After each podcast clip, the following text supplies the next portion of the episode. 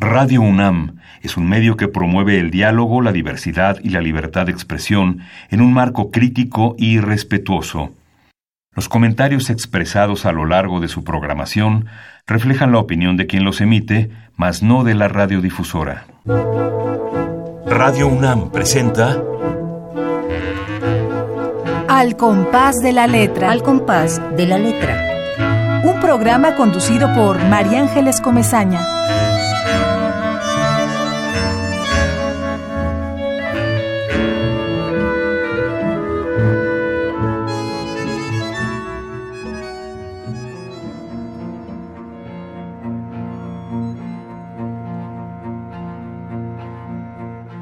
Ver la luz, pero detener la vista en ella es coraje.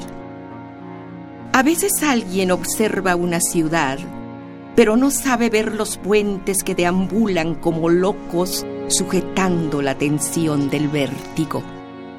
Ignoro si los barcos se despiden como aquellos que se alejan o este que veo en el mástil de enfrente. Tampoco sé si el cielo tiene jardines o desiertos, pero quizá los vientos transitan por algún lugar propicio para refrescar a los astros.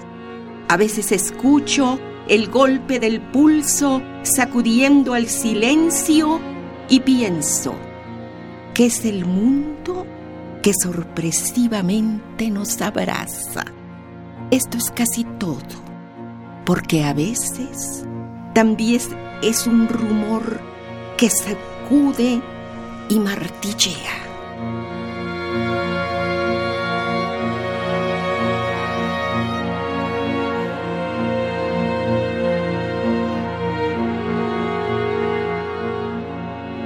Queridos amigos, muy buenas tardes. Estamos otra vez al compás de la letra, al compás de la poesía, metidos en esta especie de burbuja maravillosa que Radio UNAM dedica cada jueves a la poesía y a sus creadores. Muy buenas tardes a todos, soy María Ángeles Comezaña, vengo desde el periférico, llena de tráfico, con todo lo que implica esta ciudad llena de baches, llena de horrores y llena de maravillas, pero en fin, viene uno, corre que te corre, y se sienta en esta cabina y escucha un poema y la vida cambia. Todo reverdece. Y aquí en esta cabina mágica eh, acabamos de escuchar a nuestra poeta invitada de la tarde de hoy, a quien le, le agradezco mucho, mucho que esté con nosotros, ni más ni menos que Marlene Villatoro. Gracias Marlene por tu poesía, gracias por estar aquí con nosotros. Encantada de estar acompañándote y, y hablando de poesía, que es lo nuestro, ¿verdad? Es lo nuestro. Encantadísima. Es lo pues nuestro. Y, y, es lo de mucha gente que nos está escuchando. Claro, claro que sí, porque la, la, poesía es la vida. Así es. Es la vida que nos está sacudiendo y nos inspira. Y también a veces nos golpea. porque hay de todo en la poesía. Al menos yo escribo eso. Escribo las vivencias del ser humano.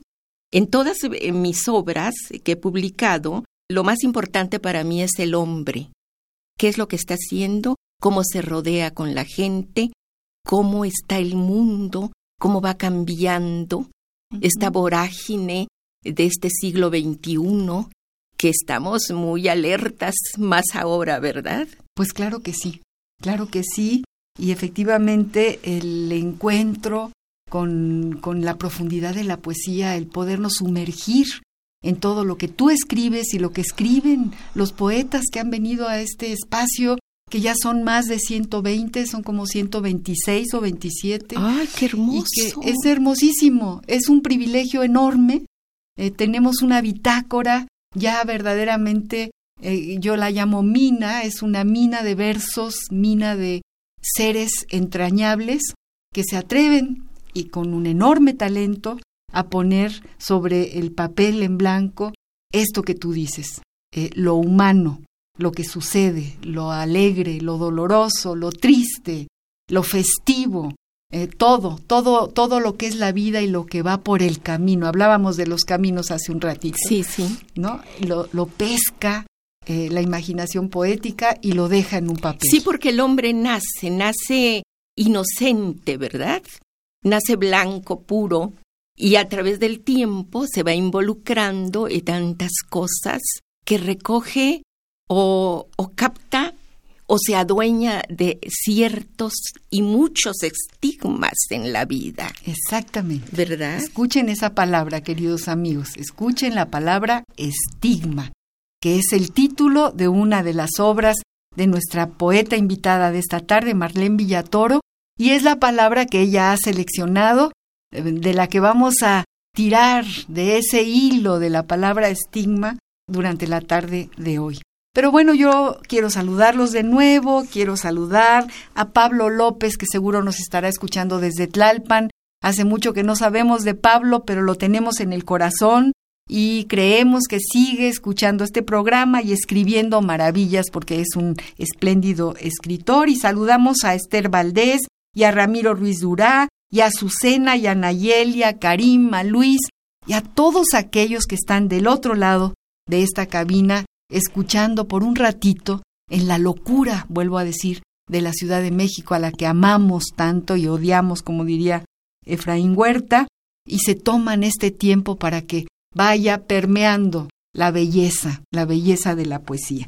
Voy a leerles una pequeña semblanza que me ha mandado esta poeta Marlene Villatoro para que ustedes sepan más o menos cuál ha sido su camino. Dime, dime, Marlene. Mira, Mucha gente me dice Marlene, pero, es Marlene. es Marlene. Claro, es alemán, es no sé por qué yo yo nací en Chiapas, pero me mm. pusieron esas locuras de, no sé, hay cada nombre en Chiapas, pero me ponen Marlene. Yo creo que mi mi padre estaba enamorado de Marlene Dietrich. Eso, es lo más Marlene ¿eh? Dietrich, sí, sí, ¿cómo de que no?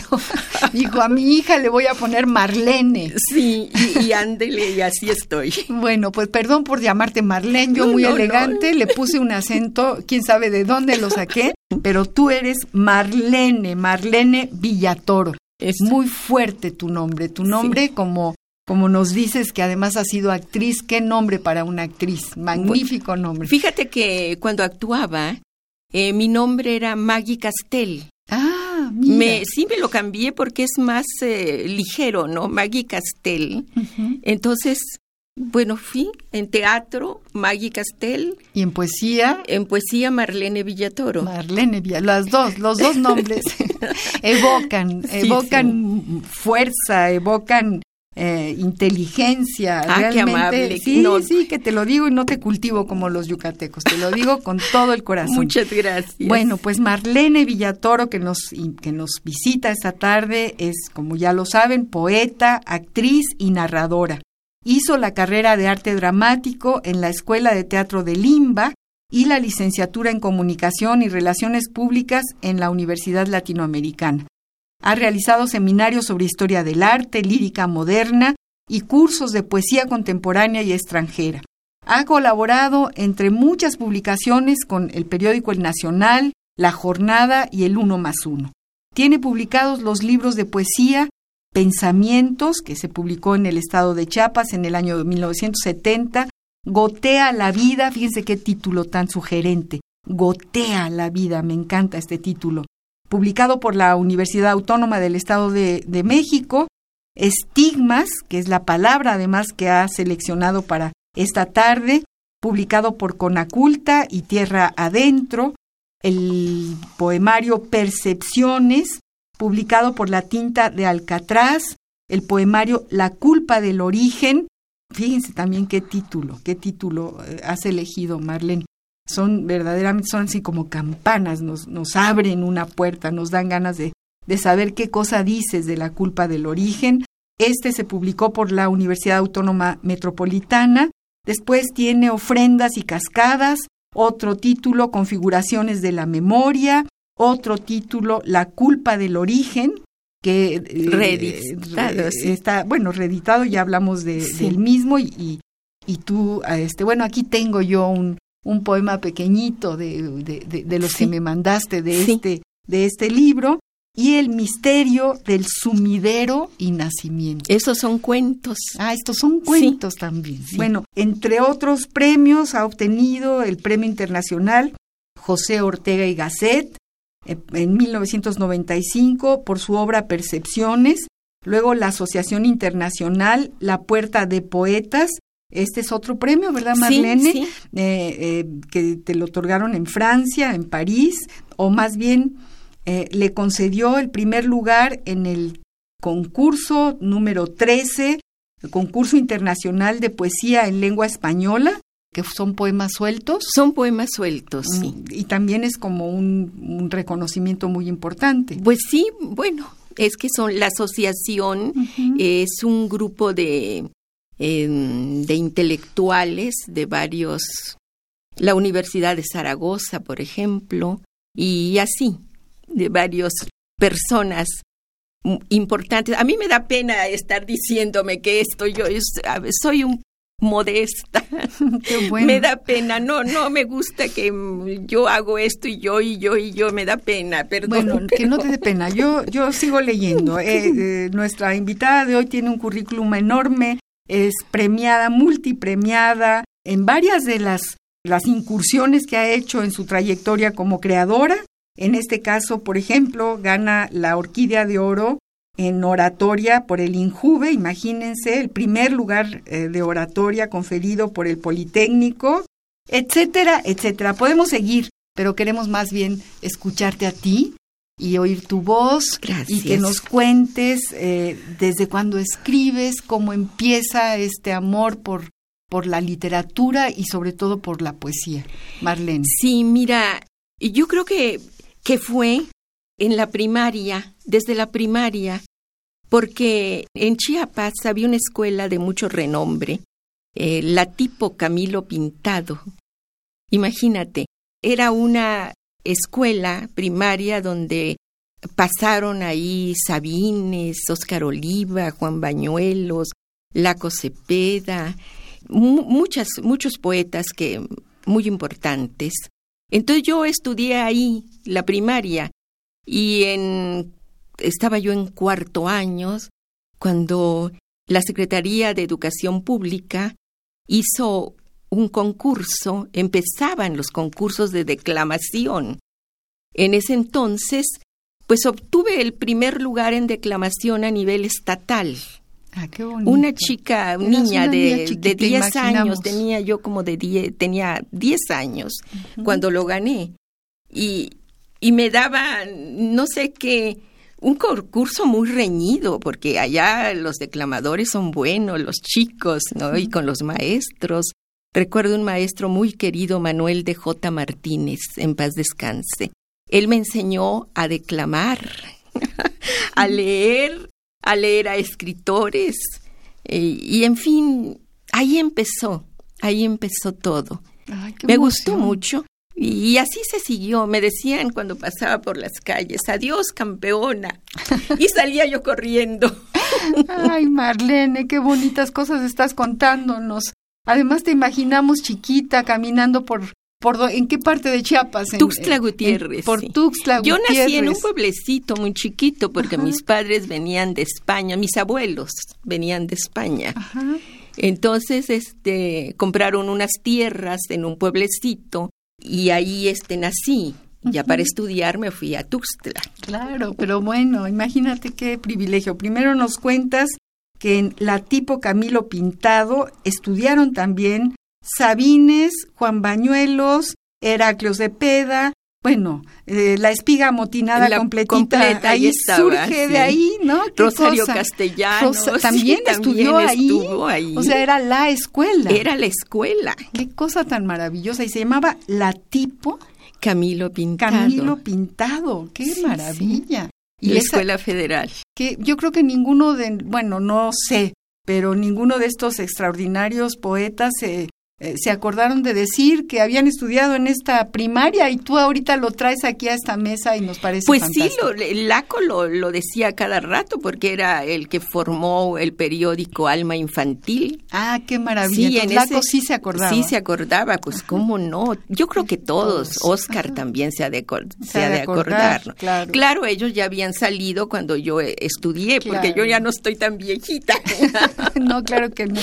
No, Y pues este- qué maravilla que nos traigas aquí esta, pues esta, este horizonte, ¿no? Esta Sí. escuela. Uno empieza así, Bueno, ¿verdad? Uno empieza así. Empieza uno a adquirir un destino, un destino, y ese destino te va orillando a hacer cosas, o casi, bueno, yo a veces digo, toco una puerta y se abre, si no la tocas no se va a abrir. Así es. Y esa experiencia que vas adquiriendo de la vida es lo que te hace ser tú, ser tú, eres tú, y lo plasmas en todo lo que tú haces Por supuesto, por supuesto. aunque no quieras. Voy a hablar de un tema que no me gusta cuando, cuando me dicen escribe sobre un poema sobre tal. Yo no me, me siento cómoda así, porque no lo he sentido. Yo tengo que sentirlo, vivirlo para poderle decir la verdad, porque tiene uno que ser sincera al escribir. Claro. Si no, no vas a, a transmitir ese sentimiento. La poesía tiene ritmo, tiene que te sacuda. Debe de llevar un sentimiento. Claro, claro. Hacia eso va el ritmo, Sí. hacia eso va la metáfora. Ese es el Tu camino. respiración, es tu respiración. Yo dibujo mis versos. No sé si te has dado cuenta cómo los he colocado. Yo coloco mis versos, empiezo el primer verso largo, luego en la orilla el otro. Eso es, estoy enseñando que así respiro. No le pongo puntuación. No, claro que no, ya lo vi. Ya lo vi en lo, en lo que me mandaste, en los poemas Sí. magníficos que me mandaste. Realmente, ¿qué cosas estás diciéndonos? Coincidimos plenamente. La poesía es una manera de respirar. La poesía no se escribe sin tener en cuenta el impulso y el latido interior de tu propio cuerpo. Tú en tus poemas, en los poemas que he leído, que me hiciste el favor de enviarme, encontré en tu cuerpo el cuerpo de la tierra, tu manera de introducirte desde ti misma a este mundo que nos rodea y que tiene profundidades y que, y que es húmedo y que es tu cuerpo, es, eh, eres tú misma. Pero tú tienes esa capacidad de salirte y ponerlo, proponerlo en el entorno eh, eh, en el que caminas. Sí, así y es. lo logras, lo logras puntualmente. Trato de lograrlo por medio de las imágenes, porque no lo digo, mi, mi poesía no es narrativa, más bien es visual, es el sonido, las imágenes y la palabra connotativa que te abre a varios campos para que el lector con su experiencia, con su historia, se apodere de ella. Esa es mi poesía. Yo, yo no podría escribir un poema de tres hojas o de dos hojas o de apenas mi, mi poesía llega a una hoja porque soy concisa. Así es. Quito el ripio, no me limpio mucho mi poesía antes de publicarla, no sabes Aquí cómo la limpio. Lo veo. Trato lo de veo. quitar lo que no sirve, que diga eh, lo que es Como y buscar esa palabra, esa palabra que te va a abrir, te va a abrir la connotación verbal y la historia de la poesía está ahí. Me evoca esto que estás diciendo a León Felipe, ¿no? Deshacer ese verso. Sí. Quitarle la rima, quitarle Sí, todo. Y cuando después de quitarle todo queda algo, eso será poesía. Sí, ¿Te Ezra acuerdas de esa? Pound. Ezra Ezra Pound Pound. tenía un poema muy largo que estaba en el metro, algo así, no lo traigo en la mente ahorita. Era muy largo el poema y lo hizo de dos versos, se quedó de dos versos, que eran las imágenes de los rostros de los, de los pasajeros que decían todo ahí. Pero no sé cómo lo decía, mi mente es mala, no lo No, recuerdo. Pero es bellísimo lo Ese nos poema es, es mar- maravilloso. Maravilloso escuchar a Marlene, a Marlene Villatoro, escuchar todo lo que nos está contando. eh, hablábamos hace un ratito que la palabra que seleccionó Marlene para este programa es la palabra estigma y yo le pido que vayamos, le pido a mi productora que vayamos a ver qué dice el diccionario del español de México, del Colegio de México, para que después leamos tu poesía en torno al estigma y nos cuentes sobre esa palabra. Vamos pues al diccionario del español de México del Colegio de México. La ruta de la palabra.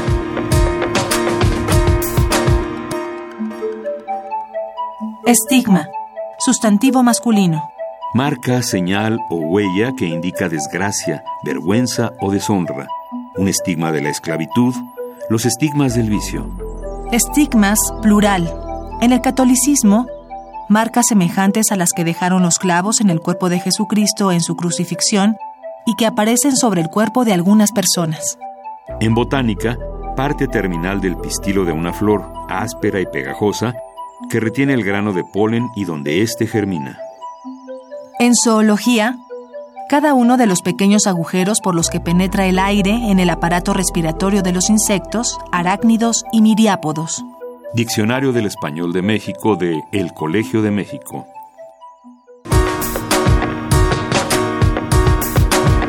La ruta de la palabra. Pues como decíamos, ¿no, Marlene? Es interesante cómo se descubren cosas de las palabras dentro de los diccionarios que yo amo, amo mucho a los diccionarios. No claro. Hay uno, es, pues es la base de todo. no encuentras esta palabra, pues voy al diccionario, pero un verdadero diccionario, muy actualizado. Sí, la palabra estigma es, es universal. Y todo, aunque diga alguien que no tenga un estigma, lo tiene. Todos los tenemos. Está el estigma también de los miedos, de la soledad. Hay personas que la soledad es su fuente de producción. Muchos poetas, la soledad es, la cosa más maravillosa. A mí me encanta la soledad. Prefiero estar sola en mi casa. Si se me da la gana, grito con ganas. Escucho músico, me pongo a bailar un tango que me encanta. Bueno, la soledad me, me alimenta, escribo, leo, es bella. Entonces, para mí, yo creo que mi estigma es el silencio y la soledad.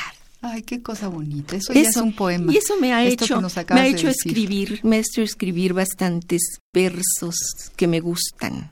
Dices aquí, son estigmas de infinito los punzantes desacordes. Historias inclementes no perciben la mirada. Está en todas partes el rescoldo. Locura es asir del absoluto la pureza, excluir la gota del indicio. De tu libro Estigma. Es de mi libro Estigma. Pero bueno, estás ahorita este, diciendo poesía, o ni siquiera leyéndola. Todo lo que nos estás comentando es verdaderamente creativo, poético, es eh, joyas, es una, una joya. Estigmas, qué bonito. Además, aquí estamos viendo, queridos amigos, el libro Estigmas de nuestra escritora invitada, de nuestra Marlene Villatoro, y es bellísimo la, la portada, es de Tierra Adentro, que tiene son en el 93, imagínate. No, bueno, es del siglo pasado. Qué bonito, qué bonito libro. Dan ganas de acariciarlo, nada este, más de verlo. Este Gotea la Vida es del 88. no, bueno, ahí está, perenne. No, no, no, no, es, es absolutamente perenne. Dice en este libro Estigmas, dice Marlene Villatoro, despiertan oscuros el viento se filtra voluptuoso cuando los placeres irradian profundidades. Todo es vértigo, espuma.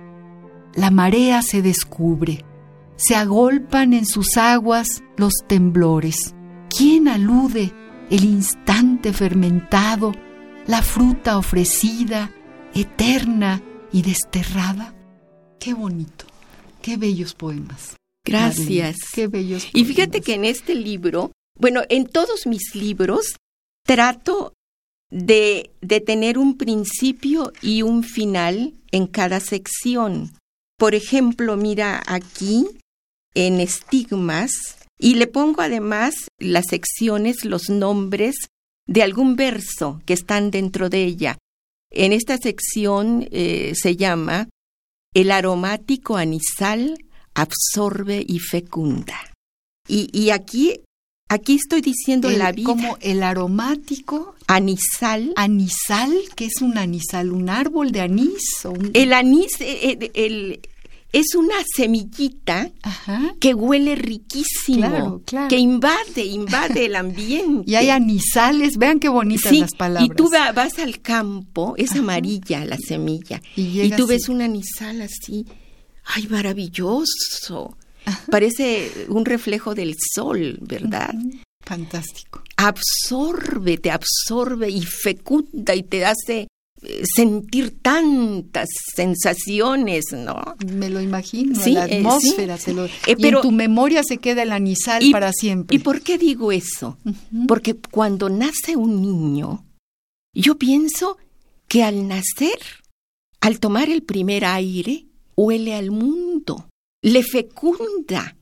y es cuando respira y llora, grita el niño, ya estoy aquí, ya vine, estoy viviendo en esta vida. Así es. Es la iniciación del ser humano. Así es. Y, yo pongo aquí porque en estos poemas tan cortos que trato de que digan mucho, dice, lava tu cauce vida hasta sentir que fundes tu designio. Qué cosa tan bonita. Lava tu cauce, tu cauce vida hasta sentir que fundes tu designio. Tu designio, tu designio. Pues sí. Pues es, es, contundente, es como escuchar la campana de un pueblo metido en el fondo de la tierra, ¿no? La campana que suena es fantástica esta poesía tuya. Y, y se van enlazando. Y por eso dice acá, intemporal simiente dispersa vida incuba labios de corolas, remueve surcos, ecos y ríos. El polen se filtra, embate en la tierra, embrión que exime la ferocidad del fruto.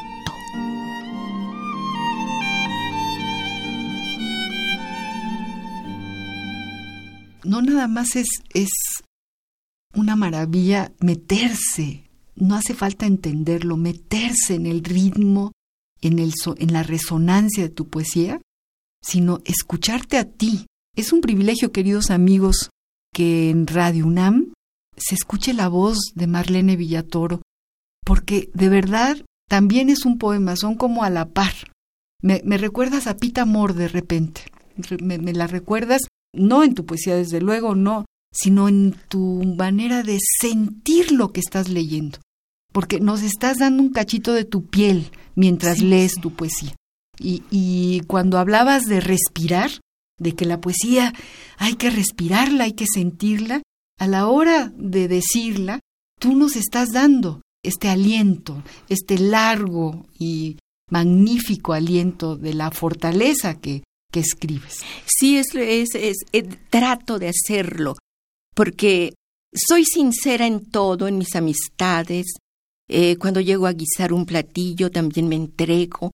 Es que hay que entregarse al mundo. Si no te entregas a lo que tú haces, pues no tiene caso hacerlo, mejor no lo hagas.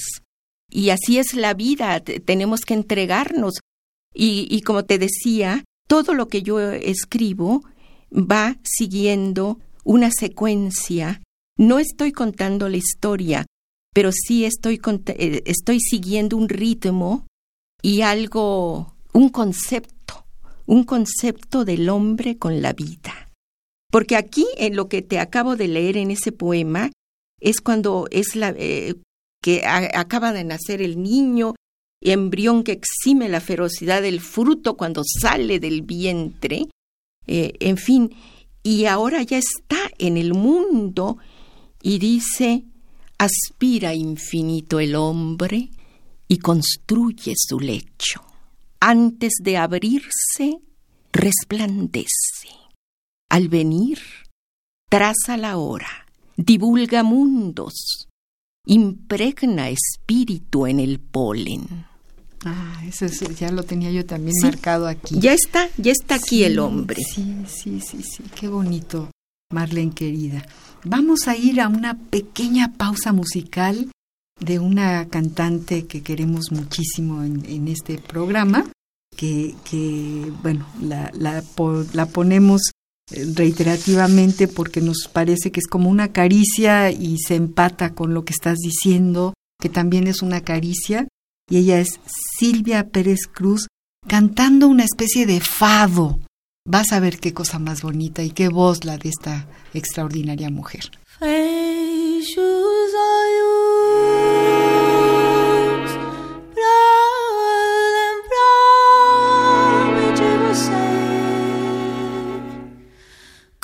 de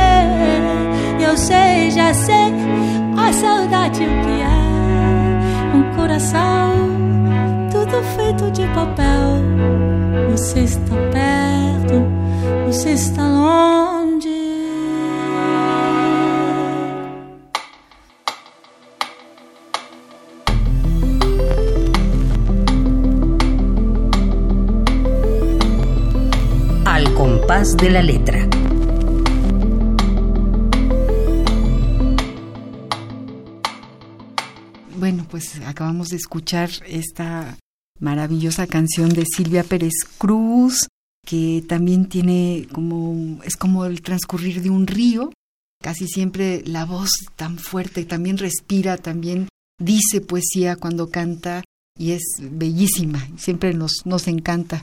Silvia Pérez Cruz. Y estamos, queridos amigos, platicando con Marlene Villatoro. Realmente tenemos así como muchas ganas de seguirla escuchando, de que nos siga contando de su vida, de su poesía, de sus tangos, de su soledad, de cuando está en su cuarto y abre la ventana y llegan los pájaros y hablan con ella. y bueno, sí, me enamoro. Fíjate que tenía, este, antes de que construyeran un edificio al lado de, la casa de ustedes, en la casa que era antes había un árbol maravilloso, enorme, de esos antiguos de no sé de cuántos años tendría. Iban todos los pájaros y todo, y cantaban desde temprano, y yo feliz. Cuando lo quitaron yo lloré terriblemente. Pero los pájaros siguen llegando. Buscan, buscan su árbol y no lo encuentran. Entonces se ponen en las cornisas de las ventanas. No sabes. Yo, no, qué desgracia que no traje el poema. Les hice un poema. Me da tanta tristeza, tanta ternura. Es que me nos evoca que los pájaros llegan con la memoria de las ramas de aquel árbol, ¿no? Y, ya no lo encuentran. Y, no lo encuentran, pero lo tienen en su memoria y por eso regresan. Lo que han de sentir. Sí, sí, se les cayó su casa, su, su esa manera de vivir. Esa no, no puede ser. Claro, claro, es así, es así. Bueno, hay que escribir el poema de ese árbol que se fue no, ya, está escrito. Ya, no, ya está escrito, ¿verdad? Ya lo dices que sí, lo hay tengo. Que, hay que leerlo, entonces. ¿Qué nos vas a leer, Marlene? Pues, este, que ¿quieres que siga con estigma? Aquí tengo Gotea la vida, que fue uno de mis primeros libros que, eh, mira, este, este libro es amoroso, es sensual, algo sensual, pero en ese entonces se, se acostumbraba a hablar mucho del, del amor y de no sé qué, y yo tengo algunos poemitas sobre eso. Esta sección le llamo arrebato. Se refleja un campo de oro que circunda en mi cuerpo. Es la llama que toca, insaciable y perpetua. Entre mantos centelleantes, mi cuerpo se derrama torna la mente a posarse en el rastro que vincula tu olvido en la niebla hasta el silencio del retorno. Pasos desertores de su signo, manos trémulas, infloran desnudez. Esparce aire la distancia, surge el hallazgo, estremecimiento reverbera el instante y así se va, son situaciones, pues sí, incasta y pura mi pasión ingénita se expansiona frente al recuerdo que cimbró el roce. Ceñida la lujuria sin pecado, quedó inerme en la voracidad de tu boca.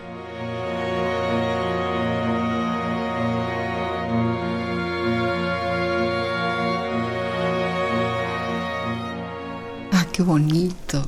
Y de distintas épocas. De distintas este, épocas. Este es uno de los primeros. Es uno de los primeros. y, y, sigues teniendo esa. Es decir, que no, no, no terminaste con esta maravilla que empezó eh, con. ¿Cómo se llama este libro? Gotas, gotea, gotea, la vida. La vida porque, porque siguió el mismo, eh, no sé si decirle ritmo, intensidad, intención poética en todos los demás libros que escribiste. Sí, sí, porque, porque como te digo, antes de, de, escribir, antes de comprometerme con la escritura, tiene uno que estudiar. Ah, no, y aquí nos lo dices, por ejemplo, le escribes a Erzapaun, a Isadora, yo aquí marqué la belleza de poema de Isadora, André Bretón, a Rilke, es decir, tienes para todos una, una gota también, aunque no esté en el libro que acabas de leernos, pero por ejemplo este bellísimo poema Isadora,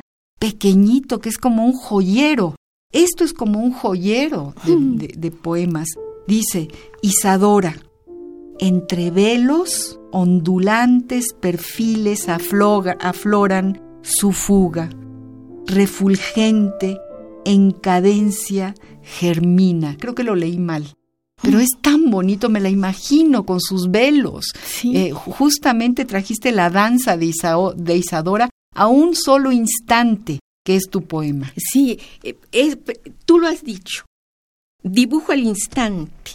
Son instantes. Es que la poesía no, no, no tienes por qué, eh, ya no es poesía, entonces sería poesía en, en prosa. Hablar tanto estás, no tiene unidad, estás diciendo de muchas y no te concretas a un tema, hay muchos, muchas ramas que estás sacando y al final de cuentas no dices el instante poético, pierde la forma. Está el tema, el contenido, pero ¿qué? ¿Y la forma poética qué? Así es, así es. La forma poética es importantísima en la poesía. Forma y, fondo es uno. Claro que sí. Y, bueno, hay una, yo siempre digo, una valentía muy grande de llegar a ese fondo. Sí. De, romper, sacar, borrar, tirar y finalmente darte cuenta que ahí está, digamos, una especie de pureza vertida en, en lo que quieres decir. Ungaretti. Exactamente. La, poesía de Ungaretti, por ejemplo. Sintética, lo dice. Eh, la poesía preciosa, le quita todo y dice lo que es. Así es.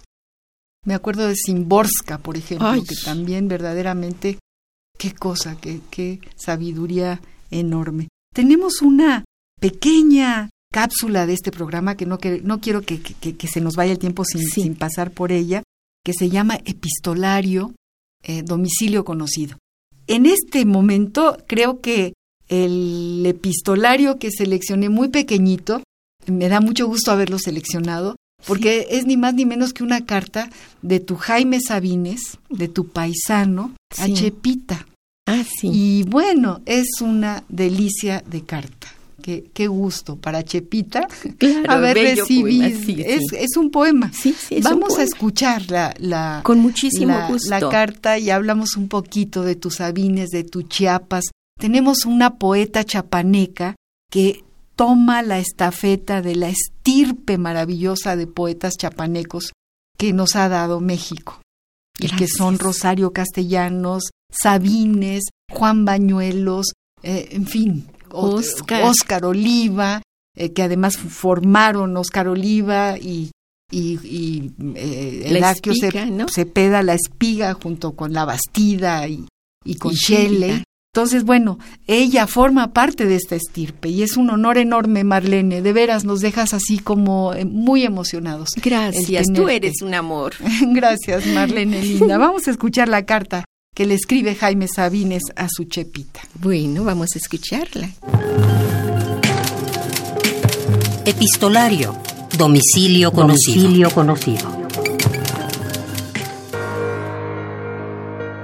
Carta de Jaime Sabines a su Chepita. Agosto 5, 1948. Hagamos responsable de todo a la variación química, al peso específico, a la fisiología celular. Pero no digamos la palabra desamor, no pronunciemos la palabra olvido. En todos los lugares de mi alma hay un pedazo de tu vestido, una gota de tu silencio, una huella de ti, ligera, inexorable. Quiero ser en ti, sin división posible, como eres en mí, indivisible. Quiero ser tu verdad, nuestra verdad. Que no hayan dudas ya, vacilaciones, que nos sepamos el uno del otro a través de todo, más allá de todas las circunstancias, de todos los accidentes, en esencia, uno del otro, tuyo y mía sin tiempo, sin distancia. Quiero ser eso que deseas, eso que ya no deseas, tu presencia en ti misma. Yo, lo nuestro, lo tuyo y lo mío, lo de los dos, sin diferencia, mutuo, estricto. Jaime. Tomada de Los Amorosos. Cartas a Chepita de Jaime Sabines.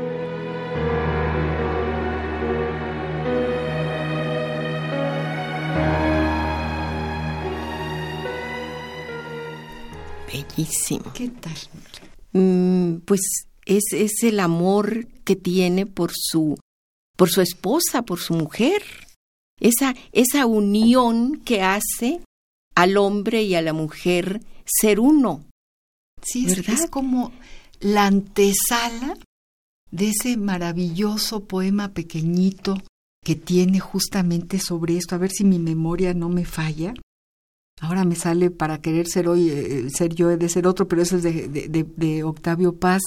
Tiene un, un poema maravilloso que yo creo que esta es como la fuente de ese poema. Al ratito me acuerdo. Sí, así funciona la memoria, así, también. Así funciona, ¿verdad? Pero me lo evoca, lo estoy escuchando, lo estoy sintiendo. Es fantástico, es un poema en sí mismo esta carta. Sí, es un poema. Es, un, es, eh, es una sinceridad de hablar sin tapujos, directamente lo que está sintiendo y lo que debe ser, así debía de ser una pareja. Así es.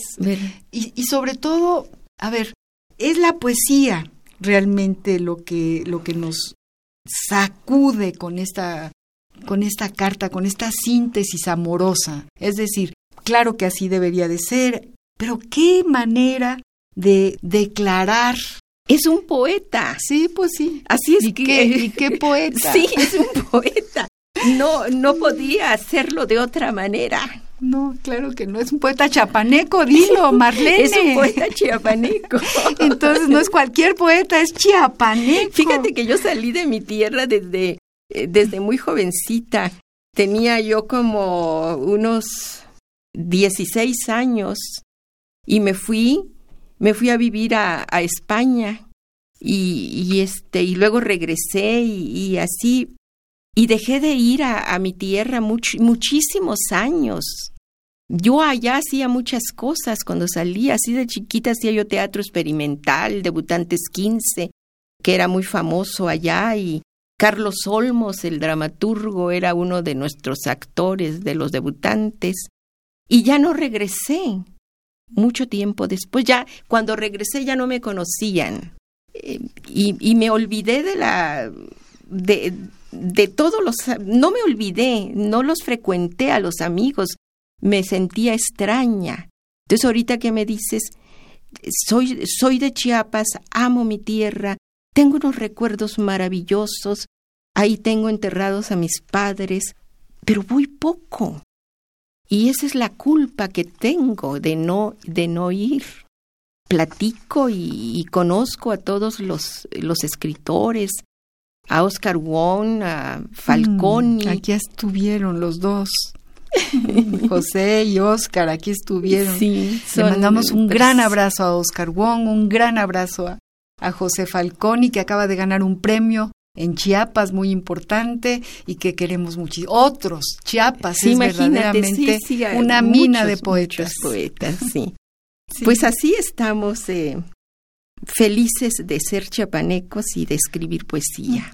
Estoy dándole vueltas a ver si encuentro en algún en algún eh, recodo de, de, mis neuronas ese maravilloso poeta de Jaime Sabines que habla de de estos dos que que se van van viviendo, se van encontrando, uno se los amorosos, uno, en el otro. No, es uno chiquitito, no, no, no, no es los amorosos, porque los amorosos es una denuncia, es, sí, sí, ¿no? Los que, los que, mm, pobres de ellos, ¿no? Se, se encuentran solos. Que se encuentran solos. solos no, este es, esto es al revés, es esta pareja que se va haciendo la una en la otra. Yo también estoy tratando de recordarlo, pero ahorita nos va a llegar, ahorita nos va a llegar. Eh, estamos hablando, queridos amigos, ya no lo he dicho, lo tengo que seguir diciendo, con la poeta chapaneca Marlene Villatoro, que nos ha inundado de poesía, que nos habla de su creación literaria. Ella también es actriz y también ha hecho obras de teatro. Cuéntanos algo de esta parte de tu, de tu trayectoria, Marlene. Sí, Hice teatro eh, bastantes años eh, con Héctor Azar, con, con este, muchos amigos que ahora ya están muertos y me da mucha tristeza. Los de arriba y los de abajo, despedida de soltera, La noche de los asesinos de José Triana, la guerra de las gordas de Salvador Novo. Uy, uy, uy, qué eh, fantástico. Eh, en esta obra de, de Salvador Novo eh, obtuve el premio a la primera actriz. Y sucedió algo cuando estaba en concurso la obra, porque no entró el sonido cuando estaba dando a luz la reina Talchiguenenetsi. Y entonces las doncellas, yo era Xochichigua en ese entonces, no sabíamos cómo llenar ese hueco. Entonces a mí se me ocurrió acercarme a la cámara donde estaba dando a luz y recordaba lo que decía eh, la grabación y corría al público y se lo decía como en secreto. Entre el público estaba el maestro Novo y le pareció algo eh, muy, pues muy bueno. Yo no sé si por eso me dieron el premio, yo no sé, pero ese fue una anécdota. En... Qué bonito. ¿Qué, te imaginamos, te imaginamos, Marlene, frente al gran Salvador Novo. Hice Medea en España. ¿En España? En España, en la compañía de Estela Manaut. ¿Qué tal? O sea, tienes realmente una carrera como actriz. Sí, sí. Tuve que dejar todo por por cosas personales que un, un hijo mío se puso muy enfermo y estuve con él de un lado a otro, entonces dejé la actuación. Pero no me voy a morir sin hacer algo más en teatro, porque lo adoro. Pero lo puedo imaginar. Lo adoro, no, no, no sabes. Lo puedo imaginar. En la noche de los asesinos tres oscuros, 17 personajes en una escena. ¿Sabes lo que es la transición de un personaje a otro? De un oscuro te levantas y ya eres otro, empiezas a actuar y luego vuelves a ser otro. E, es algo, es una prueba maravillosa de tu, ay, no sé, no sé cómo llamarle es bello. No, de tu Dejas de ser tú completamente, ya no eres tú. Eres el personaje y te lo crees. Por supuesto, si no, no, no lo puedes, no lo proyectar. proyectar. Por supuesto, por supuesto. Ay, Marlene, se nos está yendo el tiempo. Yo le pido un, una disculpa a mi maestro Sabines en donde quiera que esté y tuve que hacer, hacer uso de estas horribles tecnologías. Y ya me acordé que es yo no lo sé de cierto, lo supongo, que una mujer y un hombre un día se quieren, se van quedando solos, poco a poco, algo en su corazón les dice que están solos, a ver si, si, si no me, si no me, solos sobre la tierra se penetran, se van matando el uno al otro, todo se hace en silencio como se hace la luz dentro del ojo. El amor une cuerpos. En silencio se van llenando el uno al otro. Cualquier día despiertan sobre brazos, piensan entonces que lo saben todo, se ven desnudos y lo saben todo. Yo no lo sé de cierto, lo supongo. Bello poema. Y, fíjate que gracias a, oírte, a escuchar lo que nos estás diciendo, a leer eh, eh, y, escuchar esta carta de Sabines, yo creo que de esta carta surge este poema de... Seguramente sí, sí. Porque, porque tienen mucho que ver. Lo está diciendo de una manera poética en un lado y de una manera amorosa en el otro. Bellísimo poema de Sabines, muy recordado como como tantos poetas. Una pregunta antes de que te vayas, Marlene. Sí. Eh, siempre pregunto, en tu tintero seguramente hay muchos poetas, en, tu en tus lecturas, ¿quiénes son los que te acompañan, los que tienes que reiteradamente leer y releer? ¿Tienes, tienes alguna, alguna, digamos, eh, cuéntanos, quiénes son tus, tus, tus colegas más queridos en todas las fechas, en todos los tiempos. Me encanta Pablo Neruda, Pessoa, Charles Baudelaire. Sí que tienes un poema. Sí, sí. Eh, estos Ungaretti. También me gusta, em, se me fue ahorita el nombre, qué barbaridad. César Pavese. Es, escribe mucho, muy, muy largo, muy extenso, pero, pero me gusta. Esos son mis poetas que, que amo. Y que tienes a tu lado siempre. Sí, los tengo siempre. Queridos amigos, se nos acaba el tiempo. Estamos embelesados escuchando a Marlene Villatoro. De veras, Marlene, estoy tan agradecida de oírte, de tenerte aquí, de leerte. de estar aquí contigo. Qué delicia, qué maravilla que hayas venido al compás de la letra, Marlene. Y espero que vuelvas muchas veces porque necesitamos escucharte. Hay muchas cosas que tienes Cada vez que me invites yo, yo vengo, encantadísima. pues entonces ya te pongo ahí para que vengas muchas veces porque nos, nos encanta oírte, que nos cuentes más de tu, de tu vida, de tu infancia, de tu Chiapas, de tu vida en la Ciudad de México, de estos libros que son un joyero de versos, de verdad. Muchas gracias, pues ahí los tienen. Hasta luego. Muchas gracias a todos, queridos amigos el tiempo se termina, la poesía sigue, se nos queda adentro, la vamos eh, degustando y la vamos haciendo como si fuera nuestra piel propia de uno. Y, y que recuerden que el arte enaltece a la vida. Así es, sobre todo el arte eh, de, de, los grandes artistas que realmente maravilla, se atrevan a hacerlo. Maravilla y enaltece a la vida, maravilla al ser, al ser humano. Y lo hace feliz. Así es. Ay, queridos amigos, ya se acabó el, el, este compás lleno de sorpresas Yo le doy las gracias a Miguel Ángel Ferrini, que ha estado acompañándonos en los controles técnicos. Gracias, Miguel Ángel. Muchas gracias, Ivonne Gallardo, nuestra productora. Muchas gracias, Marlene Villatoro, por tu presencia en, en este compás. De verdad ha sido un privilegio escucharte. no tiene por qué agradecer, querida. Claro que sí. Y muchas gracias a todos los que nos han escuchado. Yo soy María Ángeles Comezaña. Los espero el próximo jueves al compás de la letra. Tantas veces me mataron, tantas veces me morí, sin embargo estoy aquí resucitando. Gracias doy a la desgracia y a la mano con puñal porque me mató tan mal. Y seguí cantando, cantando al sol como la cigarra.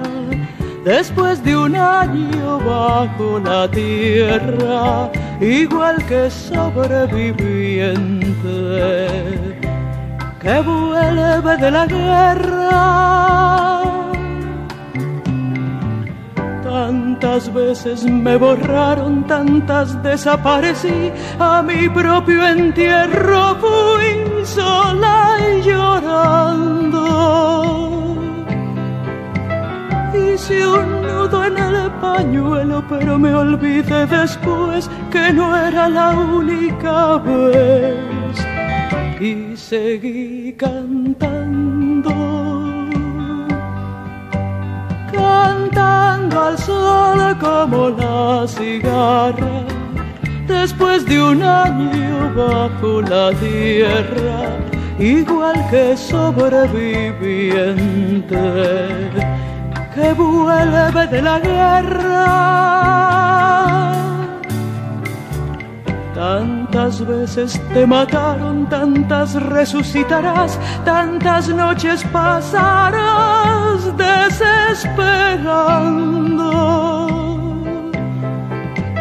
A la hora del naufragio y la de la oscuridad, alguien te rescatará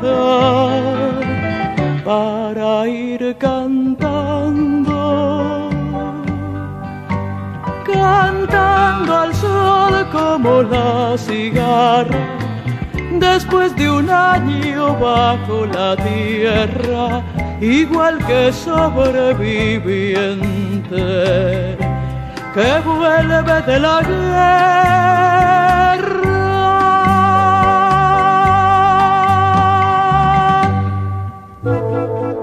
Radio UNAM presentó